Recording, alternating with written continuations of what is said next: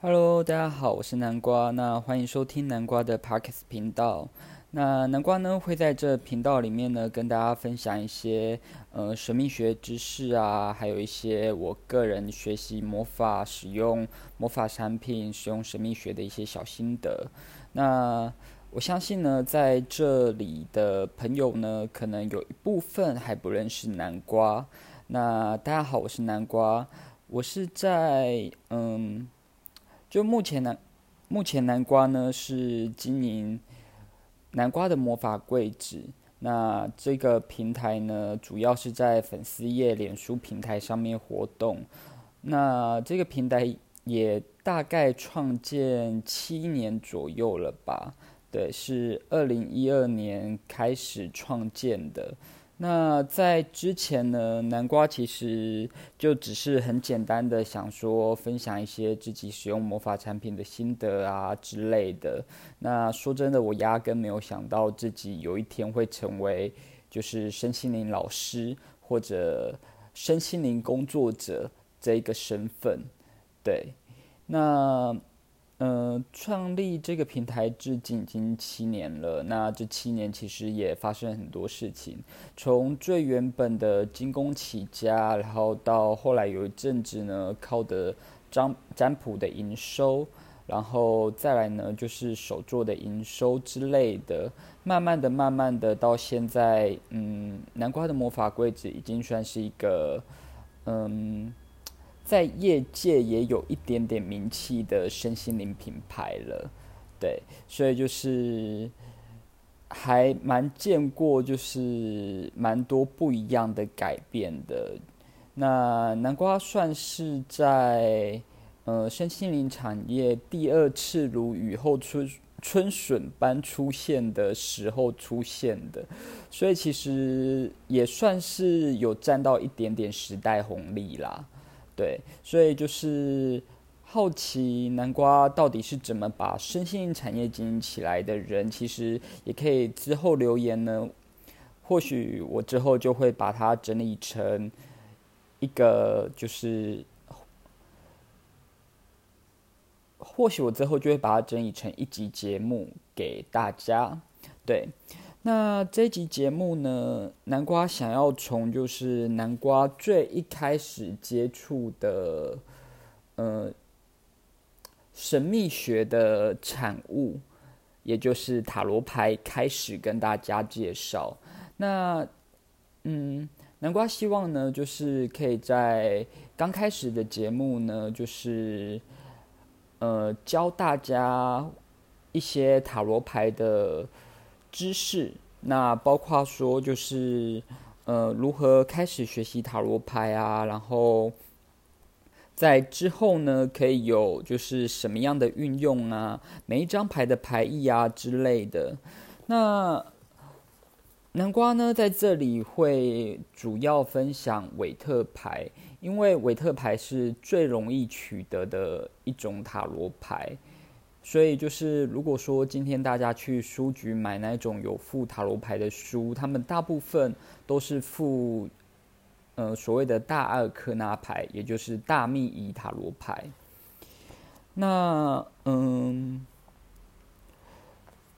其实稍微跟大家聊聊，就是占卜这种东西。那其实占卜啊，算是还蛮多种的，不论东方的、西方的、南方的、北方的，其实只要是为了跟大自然沟通，因为其实，在很古代，古代就是大家觉得说，这世界上有一个看不见的神明，所以我们为了要去揣测这个看不见的神明的心意，我们研发出了很多所谓的占卜。对，那这世界上真的有非常非常多的占卜呢。那从原本的就是占卜国家大事、占卜灾难是否会发生，到了现在呢，因为其实我们已经有一些科学方法可以预测灾难是否发生了嘛，那我们就不需要就是嗯这一种就是误差可能非常大的工具。对，虽然说就是从以前到现在占卜应该都还是蛮准的啦，不然他们不会被留下来。对，但是其实相对于就是现代的科学方法，占卜的准几率、准确的几率啦，的确会少一点。虽然这个样子就是好像是在打自己的脚，但是我们在呃面对一些跟生命有关的课题的时候呢，我们多少还是会希望就是更有依据、更有正确的数据、更精准的去判断一些东西。所以占卜就慢慢的从国家大事，慢慢的从战争数据分析。分开来，然后来为我们这些小民小众们服务。好了，我相信讲到这里，应该也是会有一些人不同意。毕竟就是原本占卜就是为人类服务的，对，所以就是不论是呃小到鸡毛蒜皮谁爱谁的小事啊，其实谁爱谁是大事，对，或者说是呃占卜一些国家大事啊、国运签之类的，等等等的。其实呢，就是占卜对我而言都是一个嗯可参考的工具，对，所以其实很多时候呢，我在决定一些接下来的嗯经营策略、经营方针的时候，或者这个课程对我自己有没有帮助，我是不是要拿到这样子的一个工具的时候，我也很时常使用占卜来帮助自己做决定。那当然喽，就是占卜也只是其中一个做决定的工具，我还是会考虑到各种不一样工具。毕竟就是你多一个参考数据，你就多一份保险嘛。好，那呃，说到塔罗牌呢，我们我相信大家应该就是最熟悉的就是所谓的大阿尔克纳牌，也就是说，就是哎，嗯，我们电视上可能会看到什么愚者啊。什么魔术师啊、女祭司啊、月亮啊、塔啊、死神啊这一类的牌，这一类的牌呢，它总共有二十二张，也就是所谓的大阿尔克纳牌。那大阿尔克纳牌呢，它的占卜方式其实，嗯，我个人是认为还蛮简单的啦。但是因为大阿尔克纳牌它包含的意义。相对于就是小小牌，也就是小阿小阿尔克纳牌而言，它非常的，嗯，怎么说呢？就是它非常的涵盖范围比较广广泛。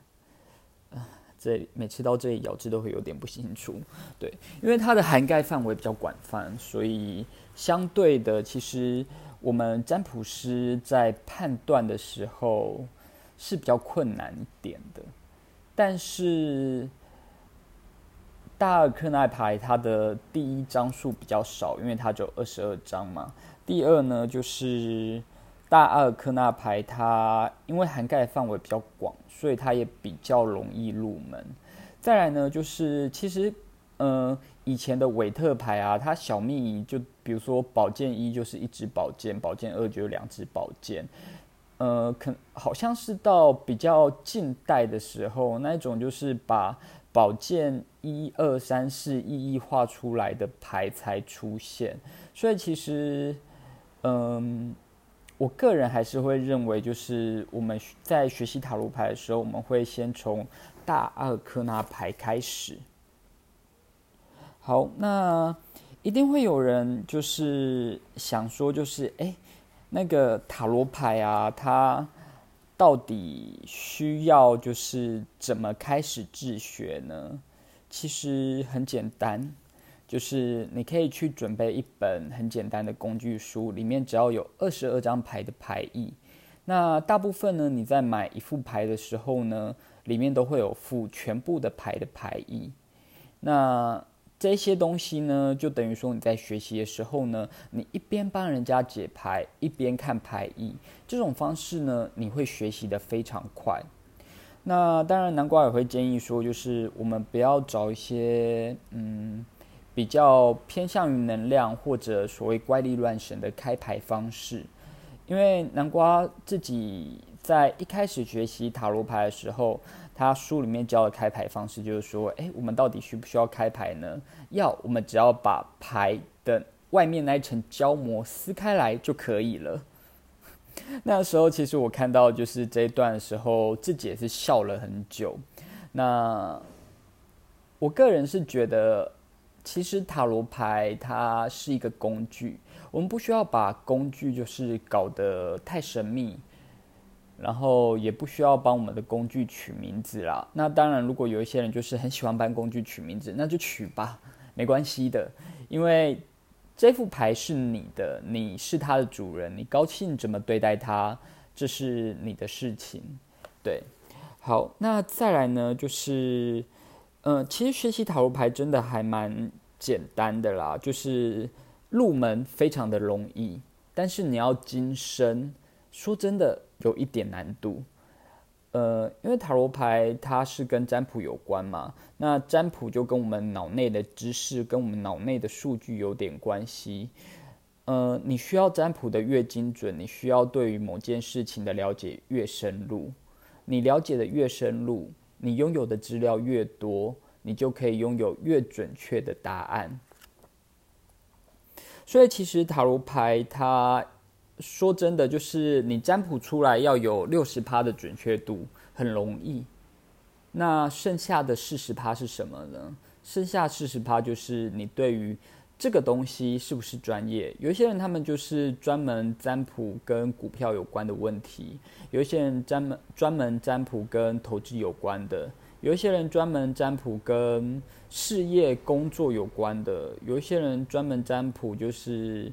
呃，属下就是你如何对付你的上司，你如何对付你的老板，你如何对付你的教授，如何对付你的老师之类的，对，这些都还蛮重要的。当你越了解某件事情的时候，你就越能够准确的把某个东西给嗯推测出来。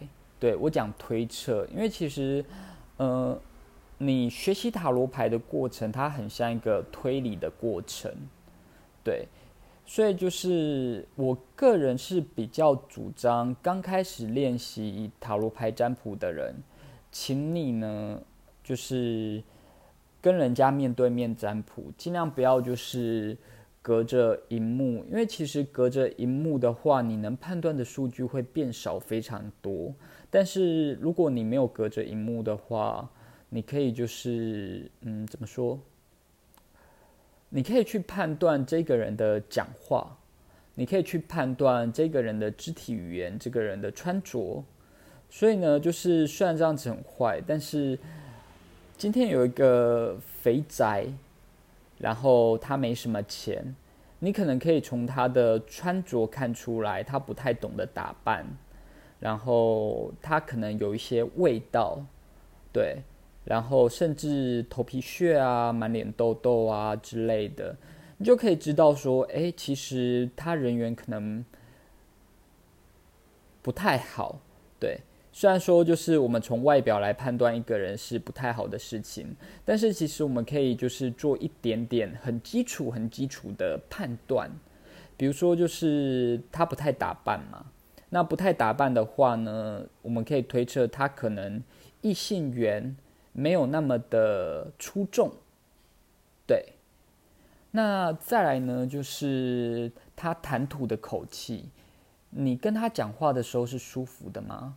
如果是的话，哎，或许就是他跟其他人相处的时候也是蛮自在、蛮舒服的。那这时候你去判断说，就是哎，他如果遇到感情问题，所以他在对象面前容易紧张吗？那再来就是，如果说他今天的谈吐，也就是说跟你讲话的时候你不太舒服的话，那你就可以判断说，哦，或许他跟他的对象在交流的过程中，容易有一些状况，比如说有些人容易冷场啊，有一些人容易就是干掉，有一些人太过严谨。太过严谨的话，就就真的不知道跟他聊什么，对。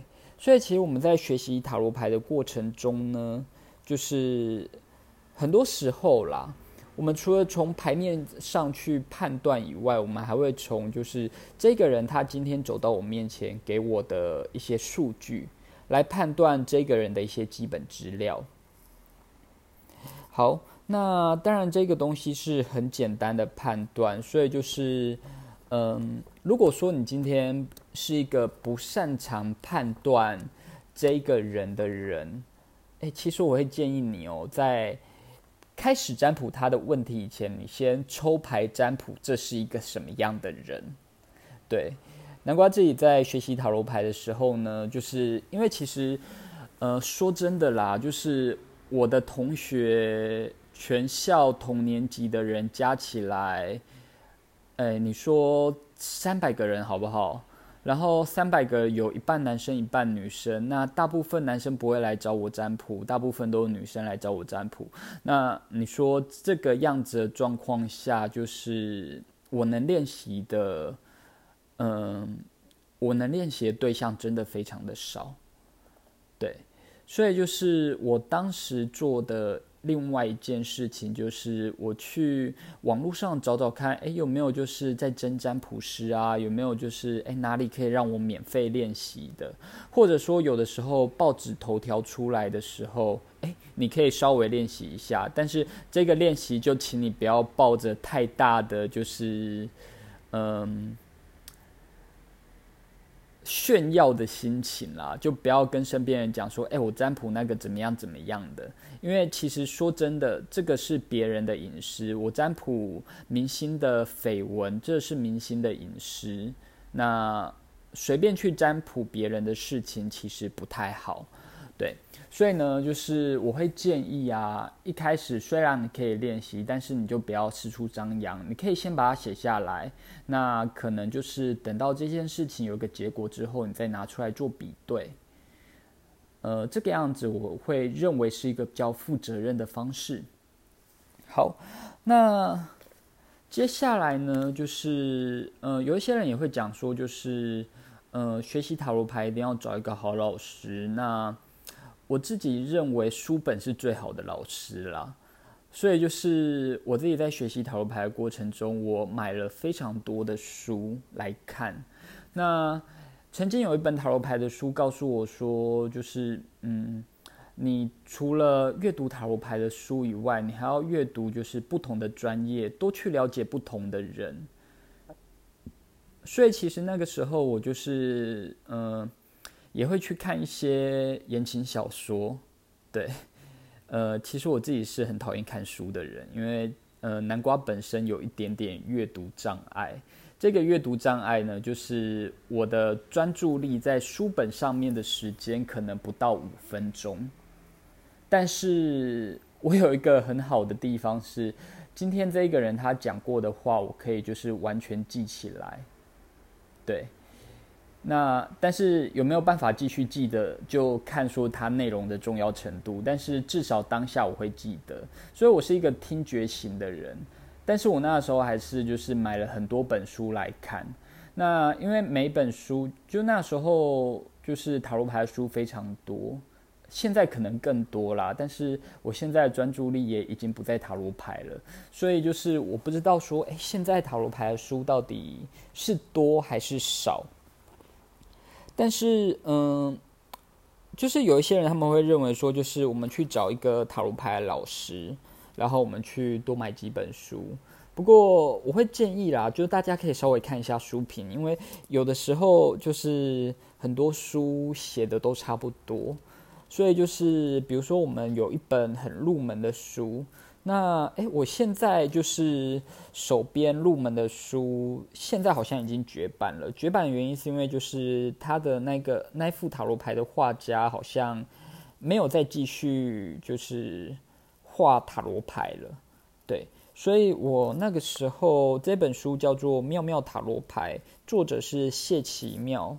那如果说大家就是有在二手书店看到的话，其实我认为它是一本还蛮好入门的书啦。那再来呢，就是我们可以去上一些塔罗牌的课程。那因为南瓜自己本身没有在开，就是。基础的塔罗牌课程，对，所以我才决定说我要不要上来录制这个节目，然后来教大家塔罗牌。因为，嗯，南瓜之前的经验是我教的塔罗牌是属于偏向能量型的。那偏向能量型有一个好处，好处是就是我们很容易去运用这个能量。因为所谓的能量就是一个你对于这个东西的感觉，你容易有感觉的话，你就容易有一个占卜的东西出来。那它也有一个坏处，坏处就是说，嗯，感觉的东西每个人都不一样，所以我很难精确的去教导说，就是你学习到的塔罗牌跟我要教你的是不是一样？对。那这个部分就因人而异了。那市面上也非常多老师在教塔罗牌，那甚至很多就是身心灵的人刚开始出来就是用塔罗牌开始的。嗯，我认为这个样子也没错，毕竟大众本来就是比较接受塔罗牌的嘛。对，就是你讲到神秘学，讲到身心灵，哎，你问问看哦，就是大部分的人第一个跳出来的关键是什么？是什么塔罗牌？所以其实我自己在跟人家介绍我自己的职业的时候，我比较常说：“哎，我是塔罗牌老师，我在帮人家算塔罗牌。”对，那我相信认识我的人都知道，我自己很少帮人家算塔罗牌。对我自己比较常使用的都是鲁恩之类的占卜工具。那我之后可能也会就是。呃，专门录一集来稍微跟大家介绍一下鲁恩。OK，那再来呢，就是我们该怎么选择一副塔罗牌呢？诶，其实塔罗牌的图像，嗯，就这几年的发展啦，塔罗牌真的非常非常的多种。那我们光塔罗牌这个项目，我们不管其他的疗愈牌卡哦，不管其他的什么神谕卡哦。光塔罗牌这个项目呢，就是就有几千几万种了，对，那就是你甚至去世界各国都有办法搜寻到，就是当地的特色塔罗牌。对我在想说，什么时候来一个台湾的特色塔罗牌？嗯，哎，那个台湾特色塔罗牌出的时候，希望一零一不是塔那一张牌。好。那因为其实塔罗牌它有非常多种不一样的款式，所以如果你今天是要听我的节目，然后学习塔罗牌的话，我会建议你就是买最基础的韦特牌，一副基础的韦特牌大概七百八十元吧。对，我不知道现在有没有涨价，但是大概八百到七百八十这上下，我们误差只取个一两百块好了。对。那甚至南瓜早期就是有一些尖锐出版社早期就是出了很多塔罗牌，现在应该也还有吧？对，就是那些塔罗牌，他们的特色都是他们的胶封只有封单面，所以就是用久了之后它会卷起来。对，但是对于当时。经济状况不是很好的学生而言，一副四百块的塔罗牌，南瓜真的非常非常的感谢他们。对，而且当时他们除了就是一般的，就是像他们当时除了就是那种二十二张的负二十二张塔罗牌的书以外，他们也有出那一种就是呃直接给你七十八张的，然后是不同不同的画家。嗯，我记得我的第第一副我直接买的塔罗牌是有一个专门画动物，然后是油画画风的画家，叫做糖糖。那他的牌后来就是有被圣甲虫买版权，因为真的太美了。对，那我认为就是他画的塔罗牌就是也还不错，所以如果嗯。你喜欢可爱动物风，然后又很害怕那一种就是太可怕的画风的话，那我还蛮推荐这这副塔罗牌的。那南瓜那个时候还有买一副是清水灵纸的塔罗牌，但是它有一个缺点，就是它的嗯，宝剑一、宝剑二、宝剑三，就是一支宝剑、两支宝剑、三支宝剑，对，所以就是对于需要学习小阿尔克纳牌的人，可能会有一点辛苦。那虽然到后来呢，就是嗯，南瓜有去接触所谓数字学的东西，这个就补足了我。以后看到保健一、保健二、保健三的时候，不会因为它只有一支保健、两支保健、三支保健而感到非常的苦恼了。那之后呢，就是我们讲到小阿尔克纳牌的时候呢，南瓜可能也会稍微介绍一下，就是这个部分要怎么补足。然后再来呢，就是其实国外有很多塔罗牌啊，他们都有一些就是。主题，比如说女巫塔罗牌、异教徒塔罗牌、龙珠塔罗牌、猫咪塔罗牌、万圣节塔罗牌之类的。那我用到后来呢，其实，嗯，我就会看哪一副漂亮，我就用哪一副啦。然后最近台湾好像也有一些画师，他们就是也也有画一些新的塔罗牌，对，所以就是大家可以去收，嗯。大家可以去看看，那牌啊，收集塔罗牌真的是一个巨大的坑。对，这个坑呢，就是最讨厌的地方，就是有时候你看到国外在募资平台里面有一些很漂亮的塔罗牌的时候，你真的会很想要，就是买个十副回来，然后九副慢慢卖。对，因为就有一些国外塔罗牌真的很美。那也不是说台湾的塔罗还不美，因为像嗯，我没有帮任何空间广告。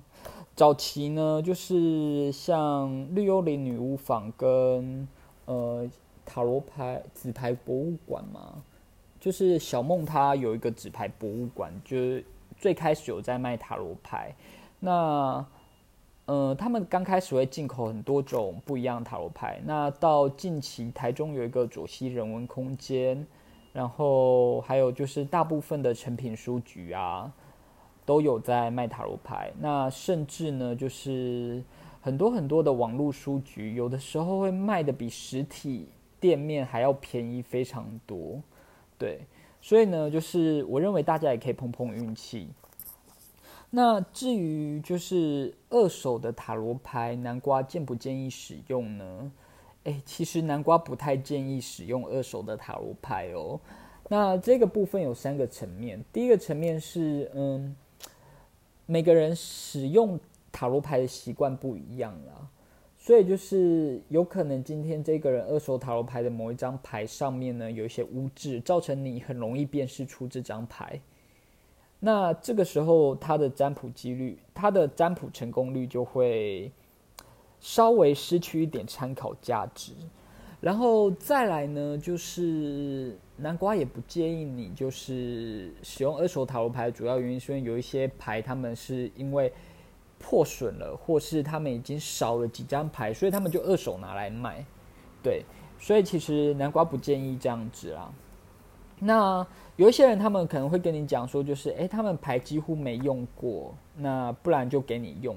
如果你如果今天这个人是你认识的人，你认为这个样子没关系的话，那你就拿来用吧。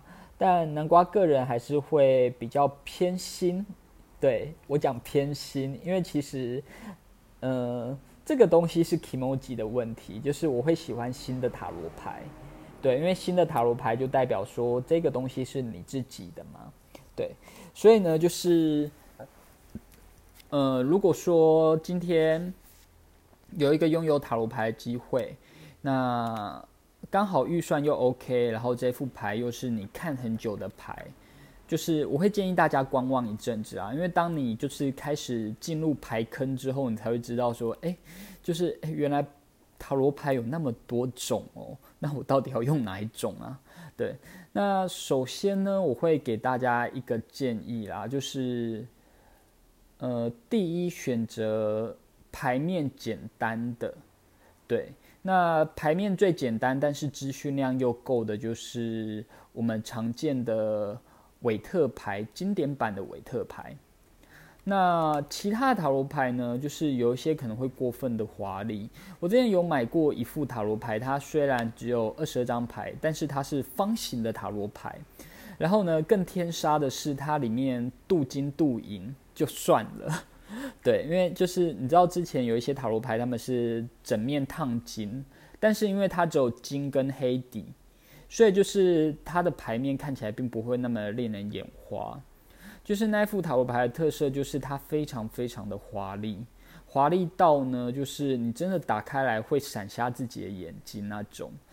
我们尽量不要选择就是牌面复杂到会让自己的眼睛闪瞎的那种塔罗牌吼，因为这个样子我们一方面解读困难，另外一方面我们也很难阅读这是什么牌。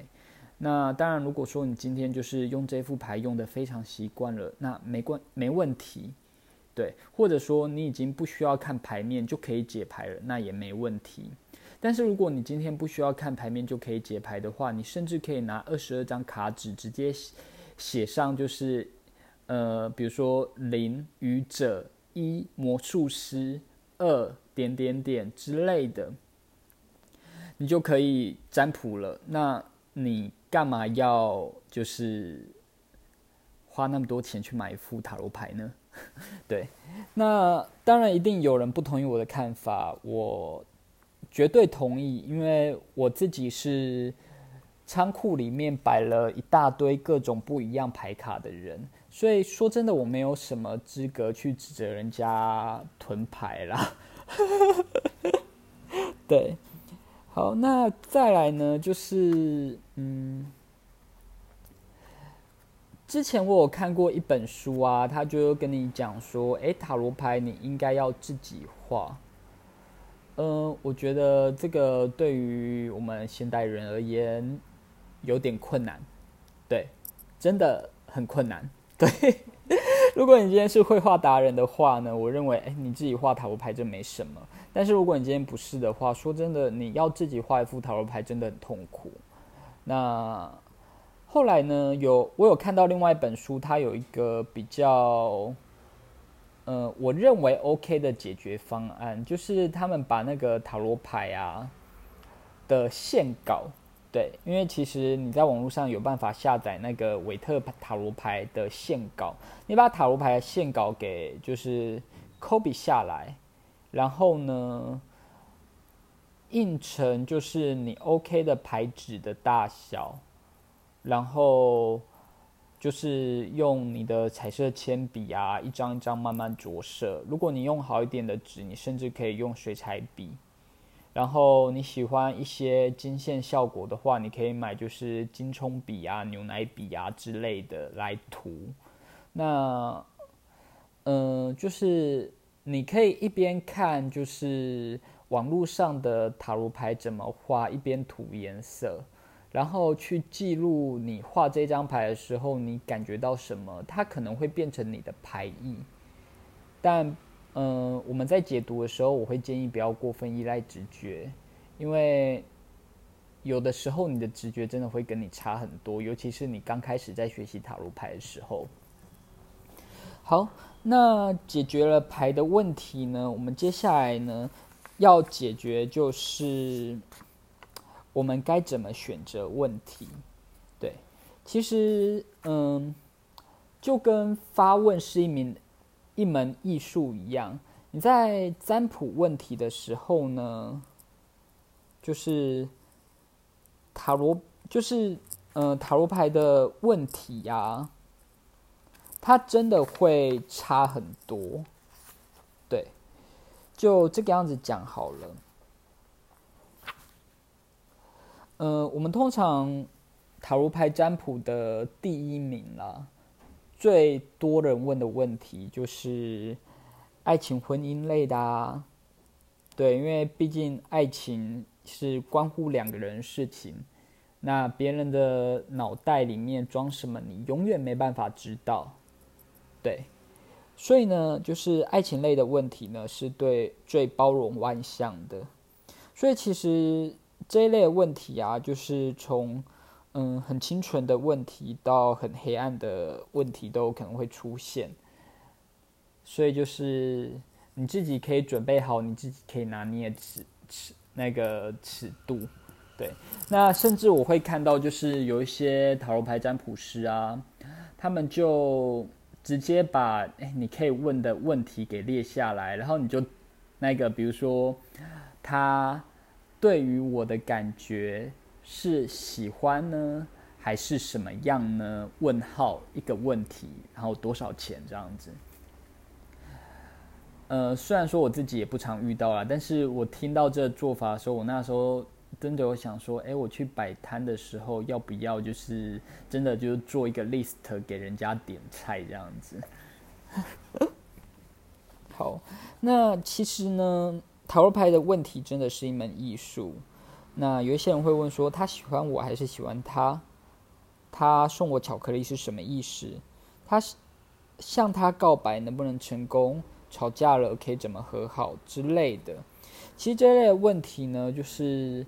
我们都有办法有好好解答，但是我会认为塔罗牌呢，它是一个具有参考价值的占卜。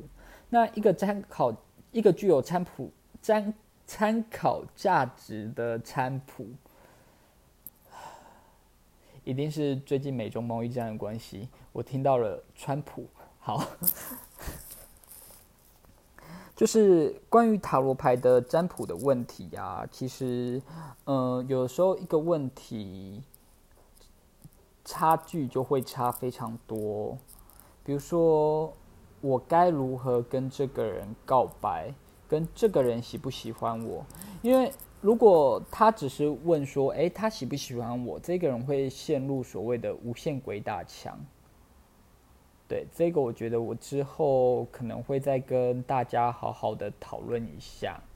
那我这里就先跟大家讲，占卜的发问真的非常非常的重要。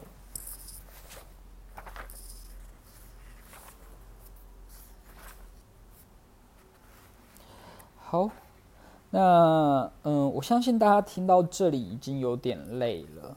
对，那后来我发现一件事情啦，我好像还是需要好好的安排一下我的节目该怎么走，因为我自己在录制这个节目的时候呢，哎，我是完全没有准备底稿的，所以呢，我就在想说啊，糟糕，越讲越起劲，怎么办？怎么办？怎么办？好啦，那真的很感谢大家今天愿意听到这里，南瓜之后呢，也会继续把就是。呃，跟塔罗牌相关的知识课程呢，分享到这个平台上面。那作为自己的第一个节目呢，嗯，南瓜在想说，要不要之后来做一些活动，来帮助自己推广这个节目。那没关系，之后的事情我们只能之后再说了。现在最重要的事情呢，就是，诶，大家听完这个节目之后呢。你可以开始上网去搜寻，就是你想要买什么样的塔罗牌，比如说你想要买一个华丽一点塔罗牌，你想要买一个幻影风格的塔罗牌。哦，对了，那个因为以前呢，就是没有这副塔罗牌，所以就是嗯，很多人可能会。忽略掉这一副牌，因为我认为这副牌真的很好用，就是朵林福丘的大天使塔罗牌，因为它直接把牌意写在下面了。可是这副牌有一个优，这副牌有一个优点是，呃，它的牌意直接写在下面了，但是它的缺点是，它的图片跟它的牌意有一点点没有关联。然后再就是，他把所所有的负面的意象全部都抽掉了。那我认为，就是不管是正面的意象、负面的意象，在塔罗牌里面都非常的重要。我们不是一个二元论的提倡者，但是我认为，不论正负，不论好坏。我们都是要把未来如实的，就是告诉我们的发问者，或者告诉我们自己，我们都要如实的去面对这些答案，我们才有办法去处理它，去解决它，甚至放下它。好，我是南瓜，很高兴今天就是大家撑到了最后。那之后也会不定期的上架新的课程，请大家敬请期待。拜拜。